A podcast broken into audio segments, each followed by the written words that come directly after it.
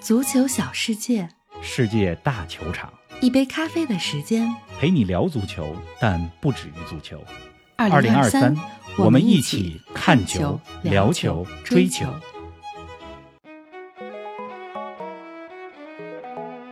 米兰德比之际，几乎摸到意甲冠军奖杯的不只是那不勒斯，还有足咖主播冯老师。AC 米兰四连败，皮奥利会有下课危险吗？利物浦人见人欺，克洛普能带红军重回正轨吗？英超榜首两强都掉链子了，阿森纳、曼城双双输球，有一种保级秘方叫做肖恩·戴奇，凯恩成为热刺历史最佳射手，这项成就有多难？气势如虹的多特蒙德，固若金汤的巴塞罗那，更多精彩内容尽在本期足球咖啡馆。听众朋友们，大家好，欢迎来到新一期的节目。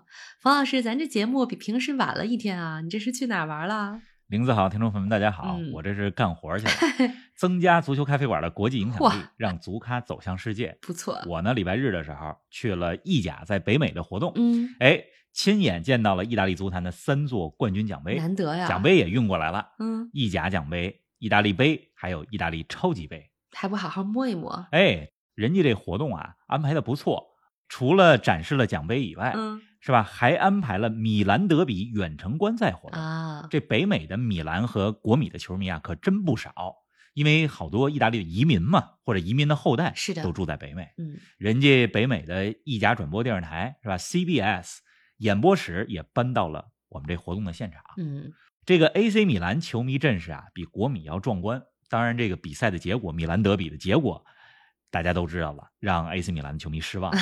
国米的老塔罗马丁内斯状态极佳，是啊打进了全场比赛的唯一进球。哎，那你是穿着国米还是米兰的球衣去的呢？我呀，既不是国米，也不是米兰，我穿的是亚特 兰大。 哟，前几天我买的亚特兰大的队服，终于在我参加活动的前两天到了。嗯，很多球迷见到我这亚特兰大队服啊，看着蓝黑，以为我是国米球迷有呢，点像。然后回头一看，看到胸前这亚特兰大队徽，才发现不是国 米。我心想，我们才是真蓝黑呀、啊真是 结果有一个小哥给我来了一句，说：“哦，亚特兰大呀， 嗯，你是亚特兰大球迷吗？还是穿着这身衣服代替国米的队服啊？” 好家伙，这一句 话是吧伤害性？骂了两个队， 伤害了亚特兰大，又侮辱了国际米是。兰。你看看，这就是北美球迷的水平，咱中国的意甲球迷就说不出来这样的 话确实，也不是贬低北美球迷啊，但是北美球迷在聊球时候的聊天技巧确实差点意思。 哎，是这么回事儿。方老师，你看意甲有至少二十五年了吧？那作为资深的意甲球迷，见到冠军奖杯感触如何啊？既然你问了，我就抒情一下，怀旧一下。好啊，昨天呢，见到意甲冠军奖杯的那一刻啊，我脑海里第一个浮现的这个场景啊，就是小时候啊，礼拜日的晚上九点嗯，坐在电视机前看意甲的比赛。那时候呢，如果没记错的话，央视的解说是黄健翔、张璐还有张惠德老师。啊，那时候的意甲不逢把守着帕尔马的大门，米哈伊洛维奇经常任意球直接破门，尤文有着德尔皮耶罗和因扎吉，是啊国米有着外星人罗纳尔多，那个罗纳尔多是吧？嗯意甲呢还有一支特别有特点没有外援的球队叫做皮亚琴察，还有一支意甲的小球会叫做布雷西亚，嗯，罗伯特巴乔和瓜迪奥拉都在那里效力过。这九十年代末二十一世纪初，意大利足球最美好的年代啊，就像现在的英超一样。听着真美啊。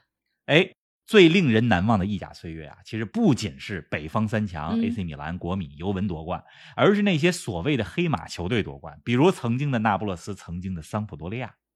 昨天这个活动现场哈、我在现场看到了很多那不勒斯的球迷， 嗯，哎，他们是最让人羡慕的，为什么呢？因为米兰德比之前，那不勒斯又赢球了。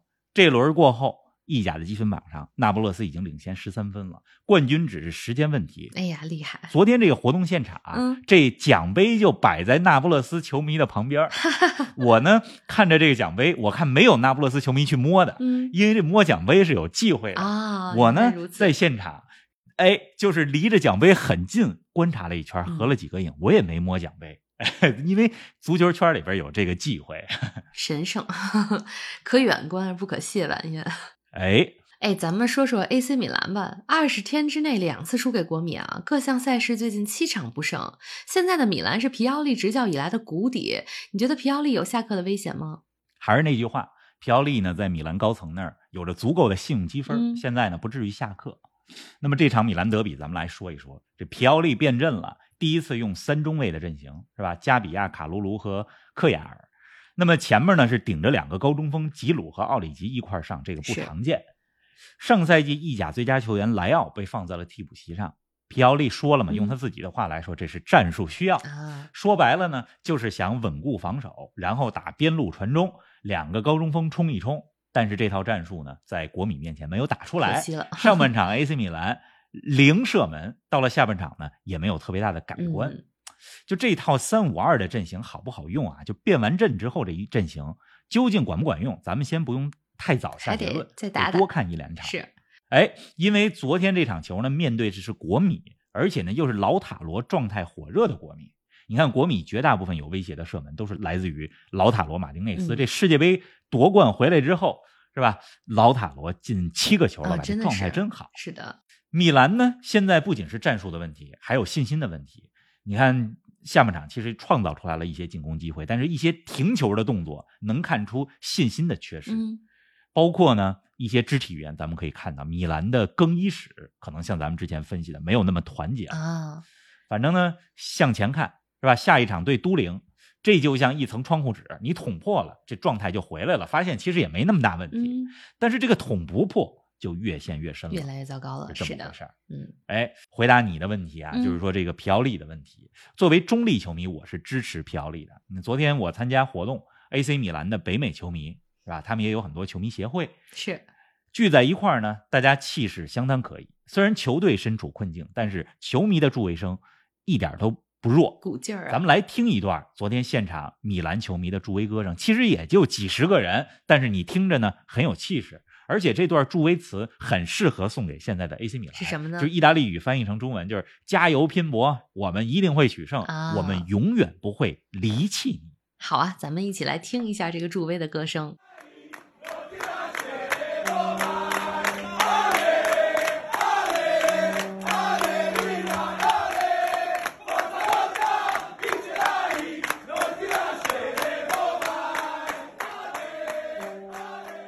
哎，再过一周多啊，米兰就要打欧冠淘汰赛了，对阵热刺。热刺在周末刚取得了一场极为提气的胜利啊，一比零战胜了曼城。这个曼城啊，屋漏偏逢 连夜雨，昨天输了热刺，今天早上起来一看新闻，这个英超官方在调查他们。嗯，呃，过去的十年的时间里边吧，就是曼城各种各样的财政的操作，据说现在有一百个指控，是吧？所以就是搞不好这个事儿，按照现在的调查，曼城之后会被扣分儿。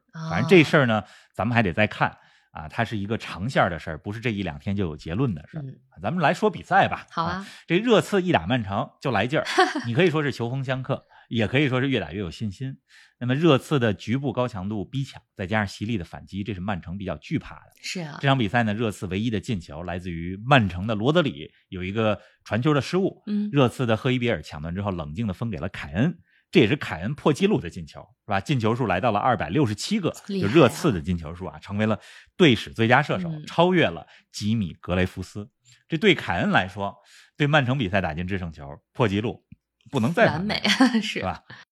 凯恩呢，经常创造不同的记录，但是成为历史最佳射手啊，就是热刺俱乐部的最佳射手，这个很特别。怎么说呢是一个至高无上的荣耀。嗯，你像格雷福斯创造记录的时候是一九七零年，就是过了半个多世纪，现在足球比赛当中的防守水准强度比那个时候要高。我觉得凯嗯更难恩进这能么够多打球破了记录，更难，难度更大。是的，那么曼城呢，缩小了曼城呢，错失了缩小积分差距的机会啊！我不觉得这场比赛曼城踢得有多差，也有一些进攻机会不走运。马嗯赫雷斯有一脚打门吧，打到了横梁上。是反正现在我看曼城啊，咱们就不说这个场外的事儿，就说场上哈、我最喜欢看曼城的小将里科刘易斯，嗯，就他呢，就是首发阵容一出来，总显示是边后卫，但是在比赛当中位置飘忽不定，经常出现在后腰的位置 上。是、啊、这名小将前途不可限量。您正在收听的是《足球咖啡馆》，一杯咖啡的时间陪你聊足球，但不止于足球。我们是一档观点独立、内容原创的播客。您对我们最大的支持就是将足咖分享给更多的朋友，同时欢迎订阅我们的 V 加计划，微博搜索“足球咖啡馆”，成为 V 加订阅会员，尽享五大专属福利：加入粉丝群与冯老师聊球，云喝一杯新鲜调制的零子咖啡，观看来自比赛现场的专属视频，参与直播互动，还有机会对话世界知名俱乐部。二零二三，我们一起看球、聊球、追球。哎，再多说一句，哈里凯恩啊，对阵曼城的进球也让凯恩成为了英超第三位打进两百球的球员，前两位是阿兰·希勒二百六十球，然后是鲁尼二百零八个球。方老师啊，你看好凯恩未来几年成为英超史上最佳射手吗？看好啊！你凯恩甭看发际线有点高，但是今年夏天的时候是吧？二零二三年夏天才三十岁，是啊，啊，职业生涯巅峰时期至少还能踢还几会年有三四年的是时间。哎，能看出来凯恩在热刺待的也挺开心的。嗯前些天呢，凯恩也说了，说相信过几个月会跟热刺有续约谈判。嗯现在这合同是到二零二四年啊，我估计他还能在热刺待更长的时间。是，哎，几年前吧，二零二一年的夏天，凯恩曾经想去曼城啊，嗯啊，不过过了一年多的时间，现在看来他在热刺很稳定。那要想打破希勒的记录啊，就除了凯恩没别人了。凯恩刚才你说了，现在在英超历史射手榜上排在第三，嗯两百个球，而排在他后边的，就排在第四名到第十三名的，都是已经退役的球员，是，啊，是吧？阿奎罗、兰帕德等等。那么下一个在这个射手榜上的现役球员是排在第十四名的瓦尔迪，嗯一百三十四个球。嗯，可是瓦尔迪距离退役也不远了。第十五的是萨拉赫，一百二十七个球。但是萨拉赫和利物浦现在的状态 大家都很清楚。是，哎，说到萨拉赫啊，就不得不说说利物浦啊。零比三输给狼队之后，利物浦在二零二三年的七场比赛里只赢了一场球。方老师，如果你是利物浦球迷的话，你会想念马内吗？克洛普的这套战术体系啊，是需要马内这样的前锋，是啊，更需要维纳尔杜姆这样的中场，就穿插能力比较强的球员，在嗯前场两线之间，锋线和中场线，是吧？其实呢，不光是想念马内，还得想念维纳尔杜姆。当时啊，杜姆真的是一位好球员。不过啊，想念归想念，历怎史么经呢验告诉我们，要想延续辉煌，得翻篇儿 确，实不能一招先吃遍天。克洛普其实也意识到了，前几年这种高位逼抢、快节奏的方式已经被对手研究透了。嗯，但是你问题是什么呢？就是现在是赛季中期，并不是夏训，没有什么时间来调整和磨合战术。是，输给狼队的这场比赛真的是被打得非常的狼狈。嗯，整个一月份，利物浦就在干两件事儿，就打狼和打鸟。这三场比赛呢是对狼队，两场比赛呢是对海鸥军团布莱顿。是， 那么利物浦现在在英超的积分榜上啊，排在中游，我觉得第十吧，就距离欧冠区已经有了十一分的差距。就如果再不及时调整，回归正轨的话，进前难四嗯了希望不大了。是，哎，那么进入下赛季欧冠最好的方式，可能是获得这个赛季的欧冠冠军。 不过谈何容易啊！两周是之后啊打皇马，哎，皇马在周末也输球了啊，客场零比一输给了马略卡。皇马输球，巴萨赢球，两队的积分差距拉大到了八分。巴萨这防守也是够可以的，二十轮只丢了七个球，这算西甲历史的最佳防守了吗？二十轮丢七个球，我不知道是不是西甲最佳防守啊，但是呢是打到二十轮，巴萨队史最佳。嗯，这个全赛季来看，就是说说三十八轮，咱不说二十轮，一个赛季下来，就西甲自从三十八场以来，最少丢球的呢是一个赛季丢十八个球。一九九三九四赛季的拉科鲁尼亚，啊，哎，以及二零一五一六赛季的马竞。不过拉科和马竞当年丢球最少的时候都没有夺冠。 看看这赛季的巴萨吧，是啊，没有任何意思啊，咱们只是说事实。巴萨球迷别着急，是，啊巴萨呢，最关键的比赛还是国家德比，三月十九号对皇马， 是吧？嗯？因为呢，你刚才说这个二十轮丢七个球，这七个球里边呢，有将近一半儿三个球是首回合一比三给 输皇马皇马是球丢的。嗯，客观的分析，我看咱们 B 站啊、小红书啊，包括咱们 V 加群里边，其实之前有球迷聊到过这个巴萨。呃，然后小红书上还有球迷说，能不能说说巴萨这赛季的争冠前景？嗯啊我是看好巴萨的，而且我觉得呢，一月份拿到超级杯的冠军，甭看不是一个重要的杯赛，但是对于哈维和球队的信心提升很重要。是啊，再有就是呢，就是皇马呢太疲惫了，就马上呢要奔赴摩洛哥去打世俱杯了吧？然后上赛季打到欧冠决赛，打那么多场比赛，队伍当中的这些球员呢，不仅打了欧冠的决赛，这赛季当中还打了世界杯，嗯是吧？这赛季又是六线作战，是啊体能是个问题太累了。嗯就如果安切洛蒂这赛季还能让皇马拿个西甲或者欧冠的冠军，那真是太神奇了，嗯服！哎哎，德甲当中啊，多特蒙德是四连胜啊！抗癌战士阿莱打进了多特生涯首球。方老师，大黄蜂最近真是气势如虹啊，好事不断啊！好事不断。上一场对勒库森把阿德耶米打进首球，这一场对呃弗赖堡阿莱打进首个球，是是吧？这个多特蒙德的阵容从来没有像现在这么齐整过，现在非常豪华。东歇期回来之后，随着一些伤员的回归，包括新鲜血液的补充，从柏林联合来了边后卫赖尔森，嗯是，吧？以及阿莱，呃，从这个治疗当中恢复啊，然后参加训练比赛，这也算是新援吧。是的，所以毫不夸张的说呢，现在的多特蒙德有两套战斗力极强的阵容。嗯，你看对阵弗莱堡的比赛，多特五比一赢了啊！